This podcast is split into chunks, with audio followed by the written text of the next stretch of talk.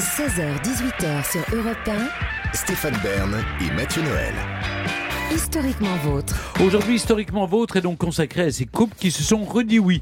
Après Carson et Reeves McCullers, vous nous procédez Mathieu le portrait croisé de Jean-Christophe Ruffin et sa femme Azeb, n'est-ce pas?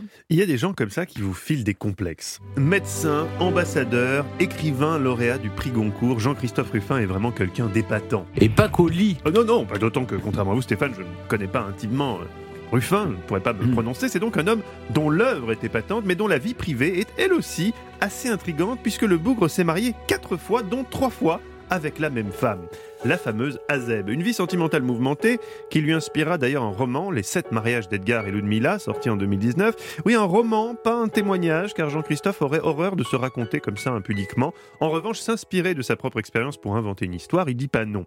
Effectivement, je me suis marié plusieurs fois avec la même femme.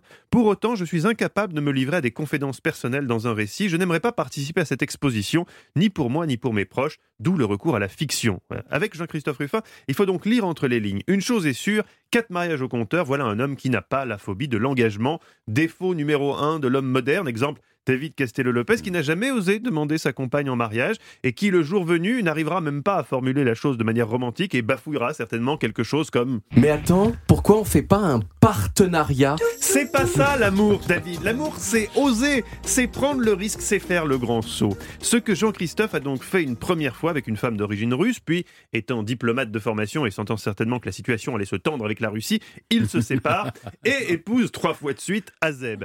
Oui, trois mariages successifs avec les mêmes verrines, les mêmes discours trop longs, les mêmes DJ approximatifs et les mêmes amis qui ne tiennent pas l'alcool. La chanson du maire 2. Oui, non, Stéphane. J'ai brigué Oui. l'honneur Oui. d'être maire Non. et le roi m'a fait merdeux. Eh oui, selon Jean-Christophe Ruffin, une femme méritait donc de scoltiner tout ça trois fois, Azeb, une Éthiopienne qui rencontre dans un contexte de guerre alors qu'il travaille en Afrique pour une ONG. Alors à l'époque, il apparaît comme un sauveur, ce qui rend leur premier mariage, je le cite, inégal et asymétrique. C'est ce déséquilibre qui sera à l'origine de leur premier divorce, mais j'ai spoilé, vous connaissez la suite. On s'est connus, on s'est reconnus, on s'est perdu de vue, Ils sont perdus de vue et puis ils se vont se réchauffer. Les Ruffins remettent le couvert et s'unissent à nouveau en 99 avant de redivorcer puis de re-réaliser que finalement oui, ils s'aiment. Ils se redisent donc oui en 2007. Et le roi Et c'est reparti pour un nouveau mariage. Merci Stéphane. Alors, le pourquoi du comment est difficile à saisir, je vous l'ai dit. Jean-Christophe Ruffin et Azeb ne sont pas du genre à s'épancher dans Gala.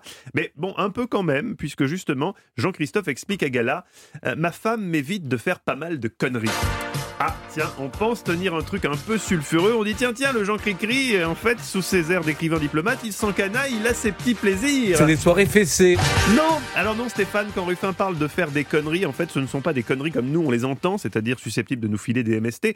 Non, Jean-Christophe pour une connerie, c'est par exemple se présenter au municipal à Bourges. C'est contre ce genre de conneries que le prémunit sa femme. Alors pourquoi cette idée apparemment saugrenue de se présenter au municipal à Bourges? Eh bien parce qu'il est né à Bourges, tiens. Puis il a écrit, sur, euh, il a écrit sur Jacques Coeur. Il connaît très bien toute la région et tous ses personnages. Il est né en 1952 d'un père vétérinaire et d'une mère publicitaire. Un matin, selon l'expression consacrée, papa sort acheter des clopes et ne revient pas. Sa mère ne pouvant gérer le petit Jean-Christophe toute seule, il est confié à ses grands-parents jusqu'à l'âge de 10 ans. C'est son papy, médecin, qui a soigné des soldats durant la Première Guerre mondiale et caché des résistants durant la Seconde, qui lui transmet le goût de la médecine. Jean-Christophe a 15 ans quand la première transplantation cardiaque est réalisée en France en 67. C'est pour ainsi dire l'électrochoc. Sauver les gens devient alors sa Après avoir fait médecine et Sciences Po, visiblement en parallèle, je sais pas trop comment c'est possible, Jean-Christophe effectue son service militaire, euh, contrairement à vous Stéphane, puis part comme coopérant en Tunisie où il exerce dans une maternité avant de se spécialiser en neurologie, discipline dont il devient un ponte.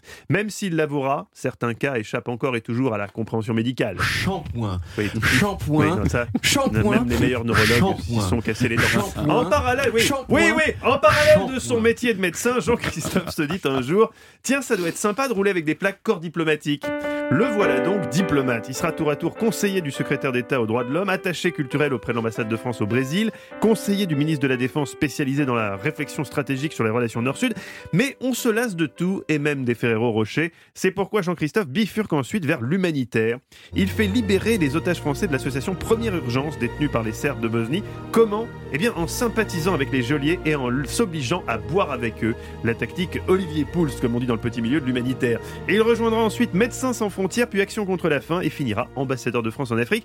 C'est là qu'il rencontre Azeb. Bon, alors vous connaissez l'histoire. Combien de fois ils se sont mariés, Olivier? 3. Bien joué C'est à cette époque que naît le Ruffin écrivain, celui qu'on connaît bien.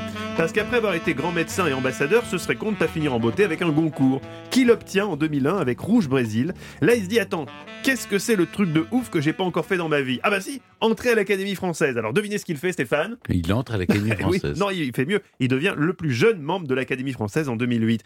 Un intello pareil, me direz-vous, Stéphane, pff, il doit passer ses journées le cul vissé sur sa chaise de son bureau, il doit être tout flasque. Même, pas Jean-Christophe Ruffin est vraiment un type écœurant jusqu'au bout puisqu'il est hyper sportif et féru d'aventure. Déjà, il vit la majeure partie de l'année à la montagne dans une ancienne grange, ce qui déjà en soi pour vous Stéphane est une aventure, mais il pratique en plus l'alpinisme seul ou alors très bien accompagné, par exemple avec son pote Sylvain Tesson. Voilà, le reste de Jean-Christophe Ruffin ne se raconte pas, il se lit.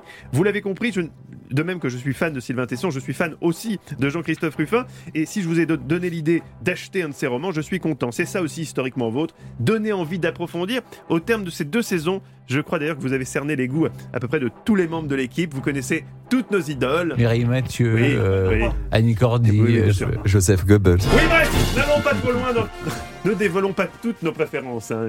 Certaines doivent rester secrètes.